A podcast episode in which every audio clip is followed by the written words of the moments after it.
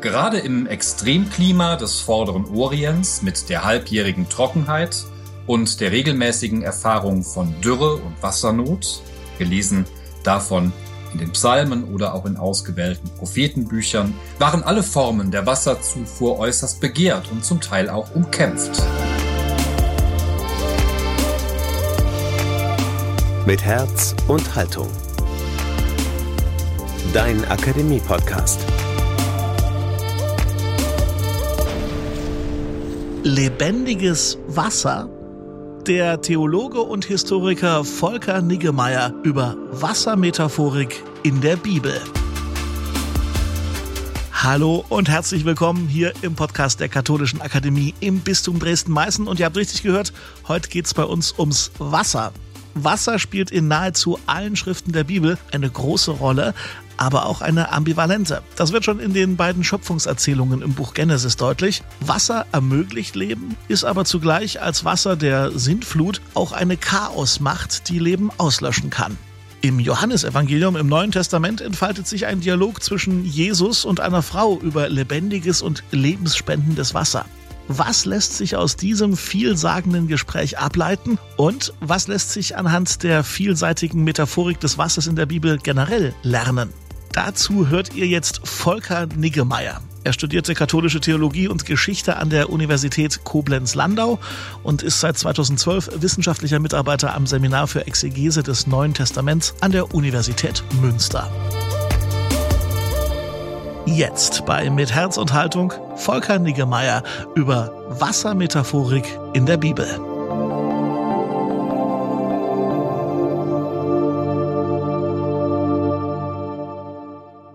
Wasser hat aufgrund seiner natürlichen Qualität in allen Religionen eine herausgehobene Bedeutung. Und das Nachdenken über Wasser in der Antike beginnt bereits in kosmogonischen Mythen oder Sintfluterzählungen, die wir etwa in Ägypten oder dem alten Orient finden. Im griechisch-römischen Kulturkreis ist die Thematik zu greifen, besonders in den Epen Homers und Hesiods, wenn es um Kosmo oder Theogonie geht, oder über einzelne mit dem Meer, den Flüssen oder Quellen besonders verbundene Kulte und Gottheiten. Aus der Sicht vieler antiker Geschichtsschreiber und Geographen, zum Beispiel in Strabons Geographica, bietet die Hydrographie einer bestimmten Region noch viel wesentlicher als die Siedlungstopographie eines der entscheidenden Kriterien der Strukturierung von Räumen von der Polis über Länder und Provinzen bis hin letztlich zu einer Raumgliederung der damals bekannten Welt. Und in diesem Kontext ist auch jetzt das Nachdenken über Wasser in der Bibel zu verorten. Gerade im Extremklima des vorderen Orients mit der halbjährigen Trockenheit und der regelmäßigen Erfahrung von Dürre und Wassernot, gelesen davon in den Psalmen oder auch in ausgewählten Prophetenbüchern, Amos, Jeremia etwa, waren alle Formen der Wasserzufuhr äußerst begehrt und zum Teil auch umkämpft. Von daher passt dieser Vortrag vielleicht doch ganz gut in die Reihe Verbraucht, verschmutzt, versiegt, ist unser Wasser in Gefahr? Der Katholischen Akademie Dresden-Meißen. Nicht umsonst sprechen die Erzelterngeschichten von Streitigkeiten um Brunnenanlagen und Quellen, deren Wasser die Existenz von Stämmen und deren Tieren sicherte. Brunnen gehören, so weiß es das Buch Genesis an einigen Stellen, denen, die sie gegraben haben.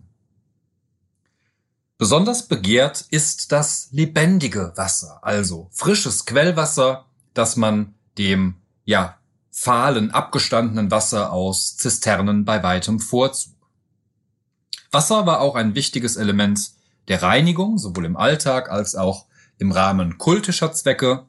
Es gibt Wasserriten, wie wir das heute aus anderen Religionen auch noch kennen. Es gibt sehr ausgeprägte Reinheitsvorstellungen im Judentum, die in Zusammenhang mit dem Wasser auch stehen. Und wichtig ist dann im Neuen Testament vor allem der Zusammenhang von Wasser und Taufe. Matthäus und Johannes Evangelium ähm, geben hier einen Einblick. Oder auch die Verbindung von Wasser und Heiligem Geist, so in der Apostelgeschichte. Diese Aspekte, Reinheitsvorstellungen, Wassertaufe, Wasser Geistgabe, die möchte ich heute aussparen und mich auf die, auf einige Basisinformationen zum Wasser ähm, beschränken und in einem weiteren Schritt dann die Metaphorik ausgehend von einem Text im Neuen Testament mal anschauen. Vom lebensspendenden sowie lebensbedrohenden Aspekt des Wassers erzählen die biblischen Schriften. Im ersten Buch dieser großen Bibliothek erfolgt aus dem Wasser, über dem Gottes Geist schwebt, die Schöpfung. In Genesis 1, direkt zu Beginn, heißt es über die Erschaffung der Welt, im Anfang erschuf Gott Himmel und Erde. Die Erde war wüst und wirr, und Finsternis lag über der Urflut, und Gottes Geist schwebte über dem Wasser. Hebräisch haben wir hier das Wort Mayim für Wasser. Gott sprach, es werde Licht, und es wurde Licht. Gott sah, dass das Licht gut war, und Gott schied das Licht von der Finsternis.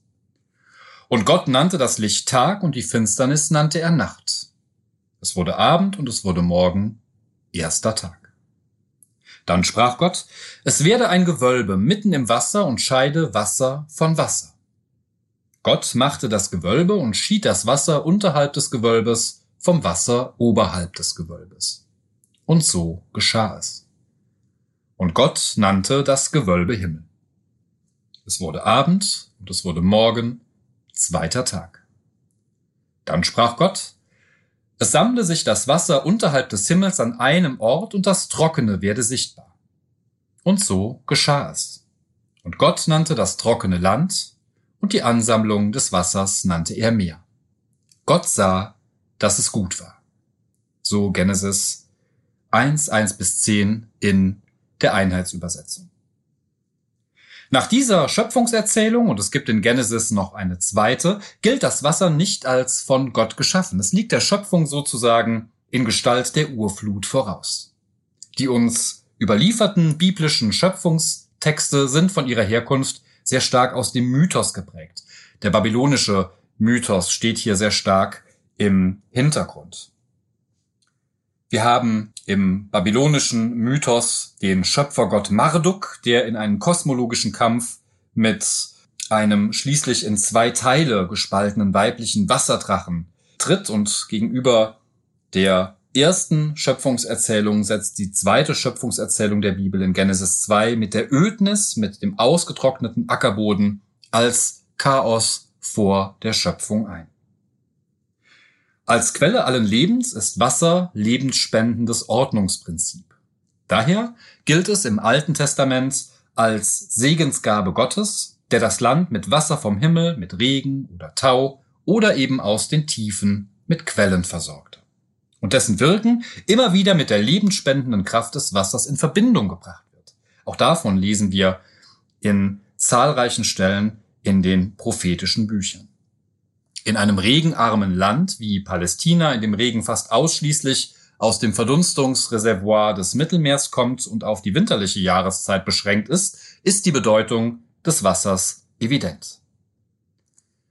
Mehrfach wird Gott im Alten Testament als Spender des Regens bezeichnet, wie etwa in Psalm 29, mit dem der Wetterumschwung im Herbst zugrunde liegen dürfte, wenn der Frühregen dann einsetzt. Mit dem Regen verbunden ist auch das Laubhüttenfest. In der Zeit des Tempels war dies ein Fest des Wassers, das nach der Ernte im Herbst gefeiert wurde. Bestimmte Tempelrituale sollten der Sicherung der beginnenden Regenfälle dienen. Auf der anderen Seite, es gibt eine Ambivalenz, wenn es um Wasser geht, steht das Wasser aber auch für die zerstörerische Chaosmacht, die die Welt mit Katastrophen heimsucht und entsprechend auch Leben gefährden kann. Viele alttestamentliche Stellen nehmen daher auch die bedrohliche Seite des Wassers in den Blick. Die im Sommer trocken gefallenen Wadis können sich aufgrund der stark anhaltenden Winterregen in reißende Ströme verwandeln, die Mensch und Tier ins Verderben reißen. So nachzulesen im Buch der Richter oder im zweiten Buch Samuel. Gerade die weiten und unkontrollierbaren Ozeane werden dabei als Heimstatt des Bösen angesehen. Also diese äh, zerstörerische Macht, die wird sehr stark in den Ozean verdichtet. Die Wellen des Meeres verkörpern in den Klagepsalmen für den Beter die Sphäre des Todes, so in Psalm 88. Obwohl dem Meer in der Schöpfung ein ganz besonderer Ort zugewiesen wurde, wir erinnern uns an Genesis 1.10, zeigt es immer neu seine die Schöpfung bedrohende Macht und bedarf daher letztlich der Bändigung durch Gott selbst. Eine weitere zerstörerische Kraft des Wassers kennen wir alle. In der sogenannten Urgeschichte am Anfang der Bibel folgt nämlich auf die Schöpfungserzählungen sehr schnell die Erzählung über die Bewahrung der Welt und der Menschheit vor einer vernichteten, ja, sinnflutartigen Katastrophe. Genesis 5, 1 bis 9, 29, in der die bedrohliche Seite des Wassers sehr drastisch und deutlich zutage tritt. Die mythische Thematisierung einer weltweiten Flut gehört zum religionsgeschichtlichen Erbe der Menschheit. Ich erinnere nur an das Gilgamesch-Epos, das wir im außerbiblischen Bereich hier ähm, als Vergleich heranziehen können. Gegenüber der bedrohlichen Seite der großen Wasser bedeuten kleinere Gewässer sprudelnde Quellen, aber auch der Jordan als Fluss des Lebens, Leben und Fruchtbarkeit. Das gilt genauso für das fischreiche Gewässer des Sees Genezareth. Der Fokus der alttestamentlichen Bildsprache wird häufig auf die lebenserhaltende Kraft des Wassers gelegt und mit anderen Bildelementen verbunden. So sorgt etwa der gute Hirte Gott selbst für die Wasserversorgung seiner Tiere, Psalm 23. Gott wird Quelle lebendigen Wassers benannt oder Quelle des Lebens, nach der der Beter lechzt, auch in den Psalmen. Und dann steht hinter diesem Bild die Vorstellung von der lebensspendenden und lebenserhaltenden Kraft Gottes. Die Heilszeit Israels schließlich, also eine endzeitliche ähm, Vorstellung von Erlösung, von Rettung, wird mit der Vorstellung von bewässerten Gärten und Wasserquellen, die niemals vergehen, verbunden.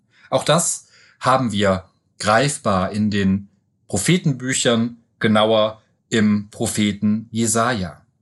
Die Wüstenzeit Israels ist sozusagen die Gegenfolie. Sie wird durch einen Mangel an Wasser und dadurch resultierenden unmittelbaren Todesbedrohungen bestimmt. So schon im Buch Exodus, wenn das Volk Israel auf dieser großen, ja, nach den Schriften 40-jährigen Wüstenwanderung äh, ist. Und in dieser endzeitlichen Vorstellung gibt es eben keinen Wassermangel mehr, bewässerte Gärten, paradiesische Zustände, könnte man sagen. In der Offenbarung, dem letzten Buch der Bibel, jetzt im Neuen Testament, um die Brücke zu schlagen, da haben wir genau diese Vorstellung nochmal zusammengefasst. Ich zitiere ebenfalls aus der Einheitsübersetzung Offenbarung des Johannes 22, die Verse 1 bis 2. Und er zeigte mir einen Strom, das Wasser des Lebens, klar wie Kristall. Er geht vom Thron Gottes und des Lammes aus. Zwischen der Straße, der Stadt und dem Strom, hüben und drüben steht ein Baum des Lebens. Zwölfmal trägt er Früchte, jeden Monat gibt er seine Frucht und die Blätter des Baumes dienen zur Heiligung der Völker. Kommen wir in einem weiteren zweiten Teil auf die Bezugnahme auf das Wasser im Neuen Testament und dann auf ein Beispiel für die Metaphorik des Wassers als lebendiges Wasser im Johannesevangelium. Die Bezugnahmen auf Wasser sind im Neuen Testament ganz ähnlich gelagert wie im Alten, im Ersten Testament. Wasser erscheint in seiner Funktion als Trinkwasser und als Reinigungsmittel. In einer Erzählung im Markus-Evangelium, der Geschichte von der Sturmstillung, kommt der bedrohliche Aspekt, den ich deutlich gemacht habe, des Wassers zum Vorschein. Indem Jesus die Jünger aus der Seenot rettet, erweist er sich damit gleichzeitig als Herr über die Kräfte der Natur und dieser Chaosmacht, auch wenn es in Markus 4, 35 und in Parallelüberlieferungen ähm, stärker um den Erkenntnisprozess der Jünger geht, die an Jesus glauben und auf ihn bauen können, auch in größten Gefahren. Wir haben es hier stärker mit einer Glaubensgeschichte zu tun. Besonders im Johannesevangelium wird die heilende und reinige Kraft, reinigende Kraft des Wassers betont, so zum Beispiel in der Geschichte von der Heilung am Teich Bethesda in Johannes 5, wo das aufwallende Wasser, das in Vers 4 durch einen Engel bewirkt wird, heilende Kraft hat. Sie kennen sicher die wunderbare Verwandlung von Wasser in Wein in Johannes 2, die Hochzeit zu Kanaa. Und hier unterstreicht eben Jesus die heilbringende Wirkung seines Kommens und offenbart letztlich sich selbst, seine Doxa, seine Herrlichkeit. Ja, er selbst spendet das Wasser, das den Durst der zu ihm kommenden stillt, so heißt es später in Johannes 7. Wie im Alten Testament zeigt sich hier sehr deutlich die Kontinuität der Verbindung von Wasser mit Leben. Schauen wir jetzt in einem letzten Teil auf einen Text in Johannes 4, auf ein großes szenisches Bild, so nennt es der NT Johannes Kommentar von Michael Theobald, welches seine Einprägsamkeit nicht zuletzt dem Schauplatz der Erzählung verdankt, dem Brunnen des Jakob in der Nähe der Stadt Sycha in Samarien. Hier werden wir Zeugen eines durch die Örtlichkeit selbst inspirierten Gesprächs zwischen dem johannischen Jesus und der Frau über das lebendige Wasser. Bevor wir uns diesen Text näher ansehen und thematisch entfalten, muss festgehalten werden, dass diese Erzählung in mehrfacher Hinsicht eine ganz besondere ist. Es ist das längste Gespräch Jesu im gesamten Johannesevangelium. 13 Mal gehen Rede und Widerrede hin und her. Es ist gleichzeitig aber auch das ausführlichste Gespräch zwischen Jesus und einer Frau, hier einer namenlosen Samariterin, im gesamten NT überhaupt. Und auf mehreren Ebenen legt der Text thematische Schwerpunkte.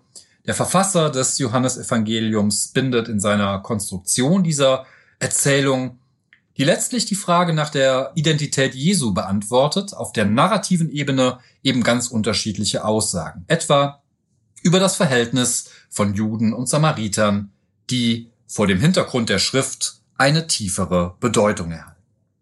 Hören wir zunächst einen Ausschnitt des Textes, der für unsere Thematik lebendiges Wasser, Wassermetaphorik von Interesse ist. Und ich lese Ihnen Johannes 4, 5 bis 15 vor. So kam er, gemeint ist Jesus, zu einer Stadt in Samarien, die Sycha hieß und nahe bei dem Grundstück lag, das Jakob seinem Sohn Josef vermacht hatte. Dort befand sich der Jakobsbrunnen. Jesus war müde von der Reise und setzte sich daher an den Brunnen. Es war um die sechste Stunde. Da kam eine Frau aus Samarien, um Wasser zu schöpfen, und Jesus sagte zu ihr, Gib mir zu trinken. Seine Jünger waren nämlich in die Stadt gegangen, um etwas zu essen zu kaufen. Die Samariterin sagte zu ihm, wie kannst du als Jude mich, eine Samariterin, um etwas zu trinken bitten? Die Juden verkehren nämlich nicht mit den Samaritern. Jesus antwortete ihr, wenn du wüsstest, worin die Gabe Gottes besteht und wer es ist, der zu dir sagt, gib mir zu trinken, dann hättest du ihn gebeten und er hätte dir lebendiges Wasser gegeben. Sie sagte zu ihm, Herr, du hast kein Schöpfgefäß und der Brunnen ist tief. Woher hast du also das lebendige Wasser? Bist du etwa größer als unser Vater Jakob, der uns den Brunnen gegeben und selbst daraus getrunken hat, wie seine Söhne und seine Herden? Jesus antwortete ihr, Wer von diesem Wasser trinkt, wird wieder Durst bekommen. Wer aber von dem Wasser trinkt, das ich ihm geben werde, wird niemals mehr Durst haben. Vielmehr wird das Wasser, das ich ihm gebe, in ihm zu einer Quelle werden, deren Wasser ins ewige Leben fließt. Da sagte die Frau zu ihm, Herr, gib mir dieses Wasser, damit ich keinen Durst mehr habe und nicht mehr hierher kommen muss, um Wasser zu schöpfen. Soweit der biblische Text. Wir hören vom Jakobsbrunnen. Diese Bezeichnung hat keinen biblischen Anhalt, beruht aber auf einer alten Tradition.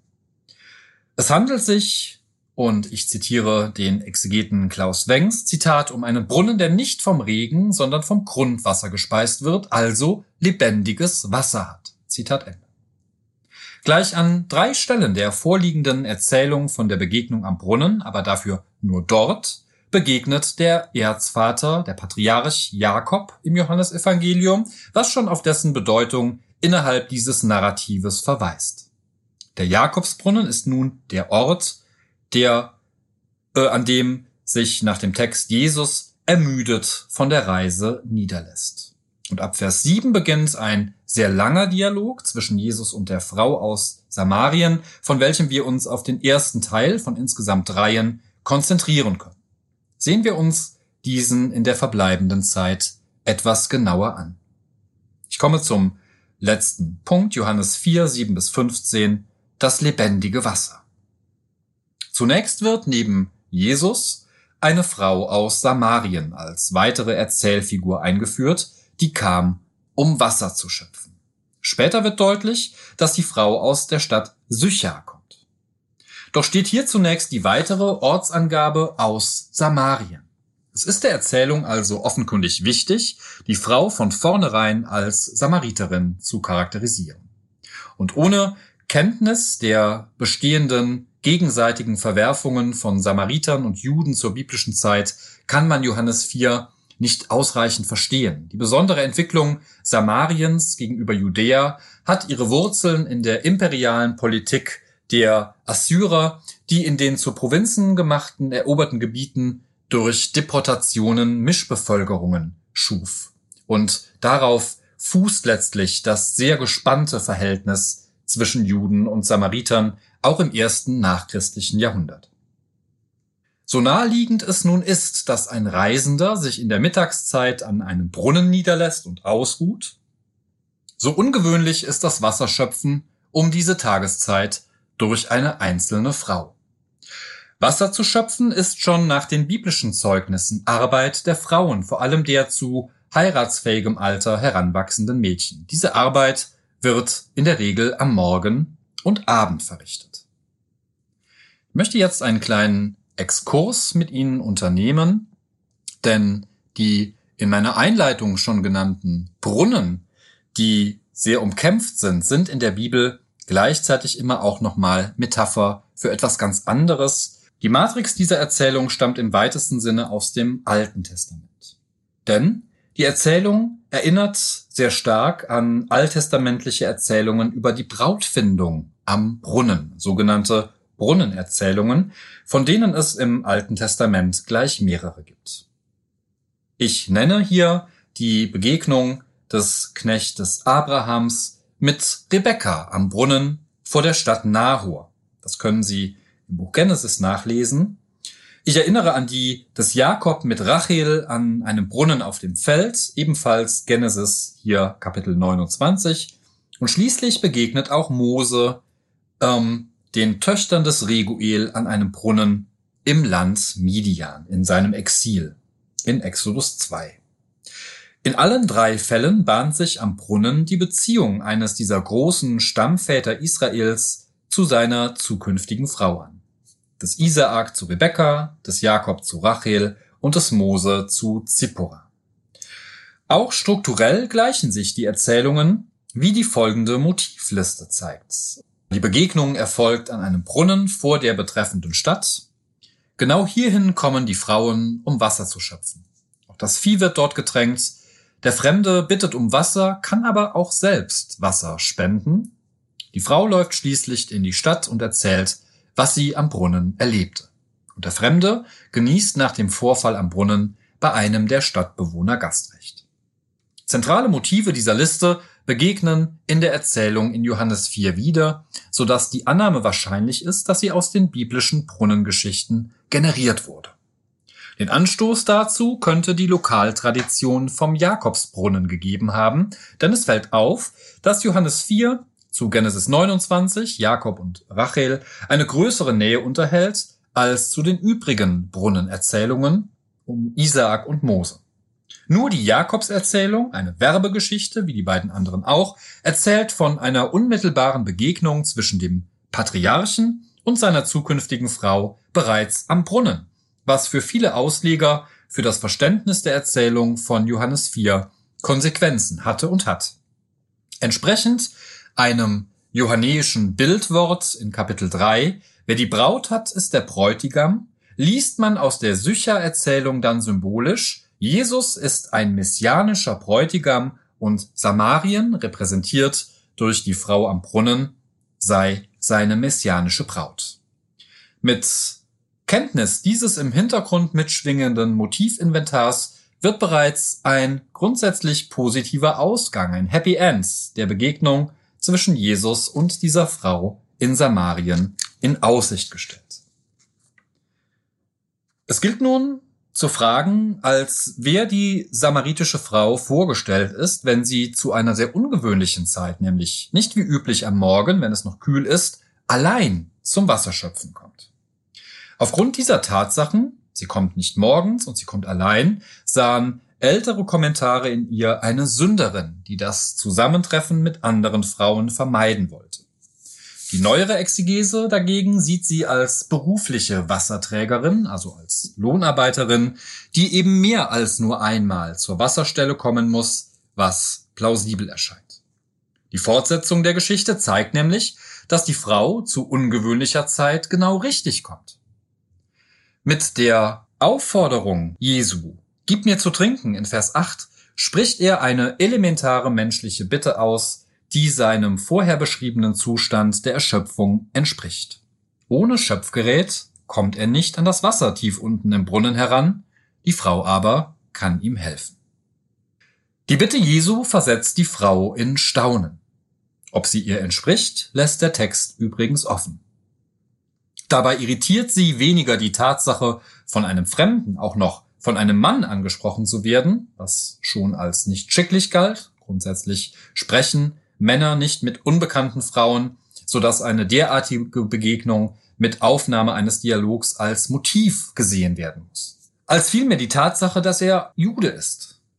Entgegen der Sitte seines Volkes scheut sich dieser nicht, mit einer samaritischen Frau in Kontakt zu treten und, und jetzt zitiere ich aus dem Kommentar von Michael Theobald, ist sogar bereit, aus ihrem, für einen Juden doch unreinen Gefäß zu trinken.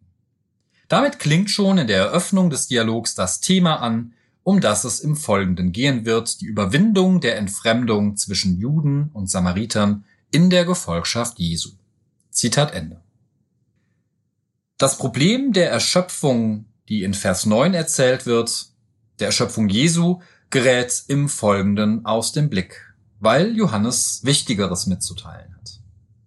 Die Frau reagiert nämlich jetzt auf die Bitte Jesu, indem sie ihrer Verwunderung Ausdruck gibt.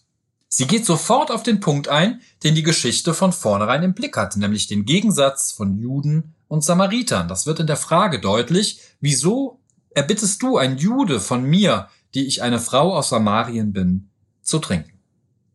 Zum Aspekt der, dieser Feindseligkeit von Juden und Samaritern gibt der Johannesevangelist eine erläuternde Anmerkung. Denn, so heißt es, Juden verkehren nicht mit Samaritern. Diese Aussage weist auf den bereits beschriebenen traditionellen Gegensatz und seinen akuten Ausprägungen hin, meint aber nicht eine totale Isolierung voneinander. Schließlich wurde ja gerade vermerkt, dass Jesu Jünger zum Einkaufen von Nahrungsmitteln in die Stadt Sycha gegangen waren. Auch gilt es nach der eröffnenden Sequenz in Vers 5 und 6 in Erinnerung zu rufen, dass Juden und Samariter vom gemeinsamen Erzvater Jakob abstammen. Damit sind beide Teil des erwählten Volkes. Trotz der Verwunderung der Frau in Vers 10 lässt sie sich auf ein Gespräch mit Jesus ein. Ein Gespräch, in dem sie sich dann noch mehr wundern wird. Dazu gibt ihr Jesus sogleich Anlass, denn das Gespräch nimmt nun eine eigenartige Wendung mittels des oder mittels des literarischen Motivs des Missverständnisses.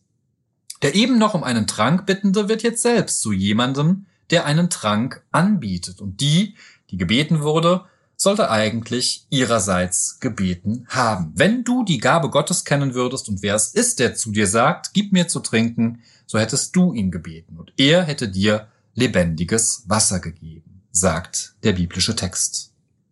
Die Gabe Gottes. Hier geht es nicht um irgendeine Gabe, sondern diejenige, auf die es im Leben unbedingt ankommt, wird ganz eng mit dem hier Sprechenden verbunden. Und mit der Wendung, wer es ist, der zu dir sagt, wird eine Frage formuliert, die den ganzen thematischen Zusammenhang bis weit über unseren Textausschnitt hinaus zusammenhält, nämlich der Zusammenhang zwischen dem Wissen um die Gabe Gottes und um die Identität Jesu, der dürfte so gedacht sein, dass die Kenntnis seiner Identität zugleich die Kenntnis der Gabe Gottes erschließt. Die von Jesus verheißene Gabe, in der sich Gott selbst schenkt, wird als lebendiges Wasser gekennzeichnet. In Jeremia 2,13 gilt Gott selbst als Quell des lebendigen Wassers, im Gegensatz zu den Zisternen mit Rissen, die das Wasser nicht halten. Mit der Gabe von lebendigem Wasser wird die Gabe wirklichen Lebens assoziiert. Nichts Geringeres verspricht der johannäische Jesus der Frau hier zu geben. Und die Antwort der Frau in Vers 11, wie auch ihre spätere Bitte, sind in der Regel jetzt dann so interpretiert worden, als habe sie Jesus missverstanden. Sie denke nur vordergründig an das Wasser im Brunnen, begreife aber nicht diese metaphorische Dimension des Redens Jesu. Die Signale des Textes allerdings weisen in eine ganz andere Richtung und zeigen, dass die Frau sehr wohl versteht. Sie hat durchaus den hohen Anspruch in Jesu Worten vernommen. Den konfrontiert sie mit der Situation, in der sie Jesus vorgefunden hat, ein ermüdeter Reisender, der sich nicht zu helfen weiß. Herr, du hast kein Schöpfgefäß und der Brunnen ist doch tief. Die Frau hat richtig verstanden und versteht es angemessen weiterzufragen. Dementsprechend fragt sie Jesus eben nicht, wie er denn nun das Brunnenwasser schöpfen möchte.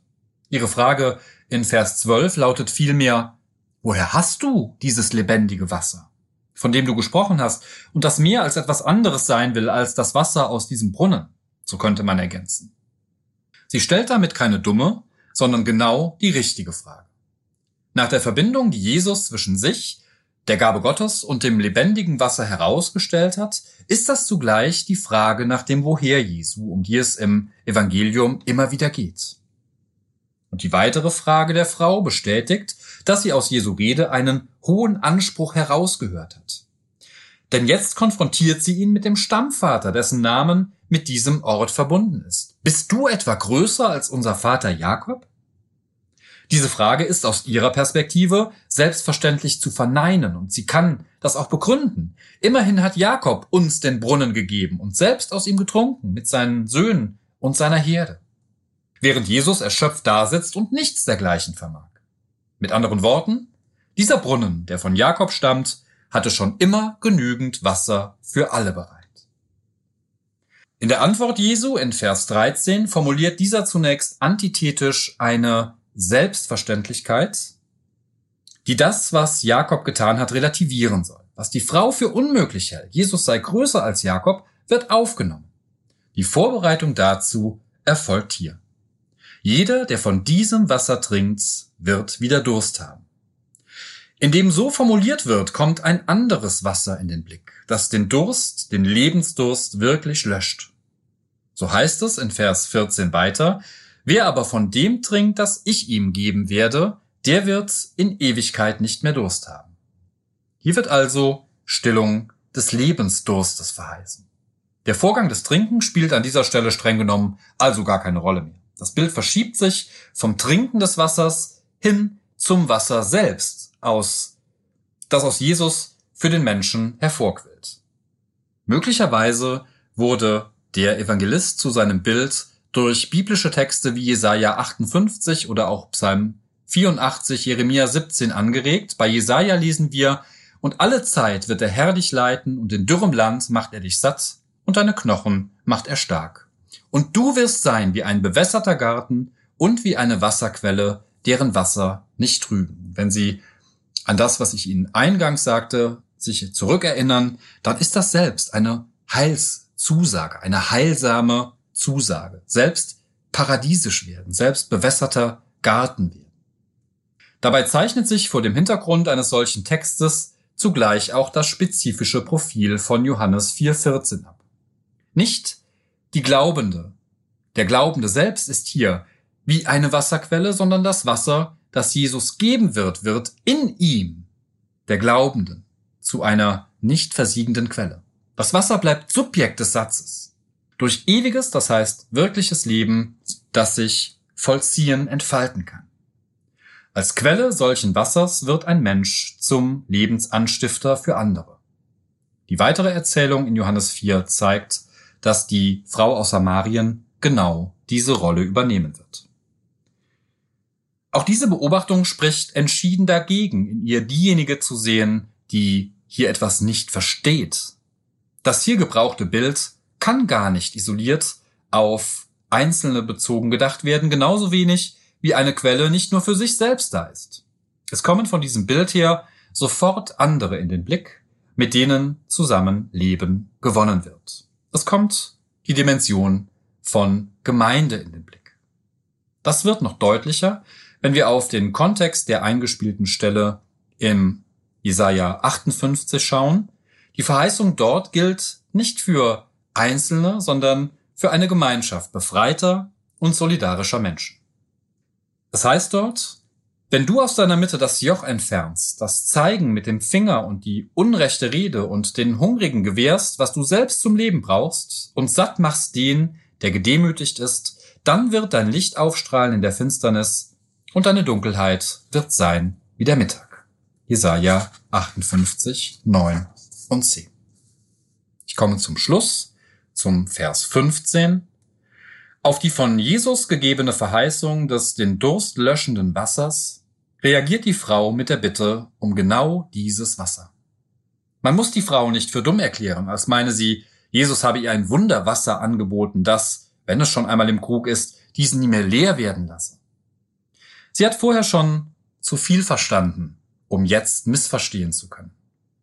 Man kann den Text ganz anders lesen, nämlich, dass sie es versteht und sich sagt, ja, das wär's doch. Den Durst stillen. Den Lebensdurst wirklich stillen. Selbst Quelle werden, die andere zum Leben anstiftet. Mit ihnen zusammen ein Leben haben, das diesen Namen verdient. Ja, das wär's. So hält es Klaus Wengst fest.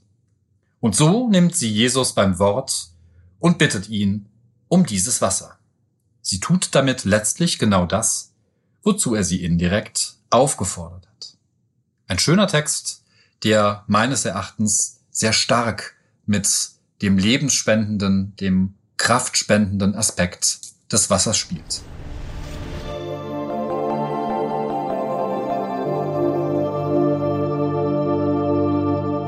Soweit also Volker Niggemeier. Im Original hat er diesen Vortrag am 19. Mai 2021 gehalten und zwar im Rahmen der Akademiereihe Verbraucht, verschmutzt, versiegt ist unser Wasser in Gefahr. Kooperationspartner dieser Reihe sind das Studium Generale der TU Bergakademie Freiberg und das Zentrum für Wasserforschung Freiberg. Freundlicherweise hat Herr Niggemeier seine Ausführungen hier für den Podcast nochmal separat eingesprochen. Vielen Dank dafür.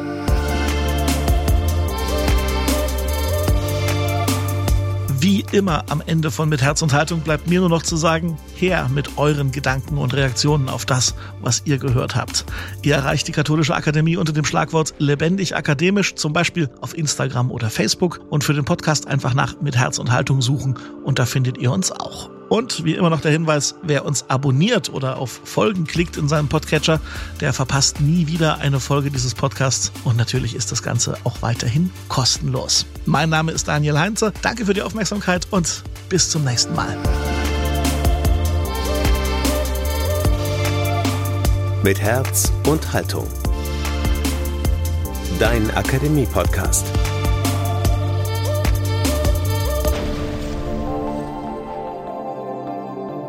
Ein Angebot der Katholischen Akademie im Bistum Dresden-Meißen.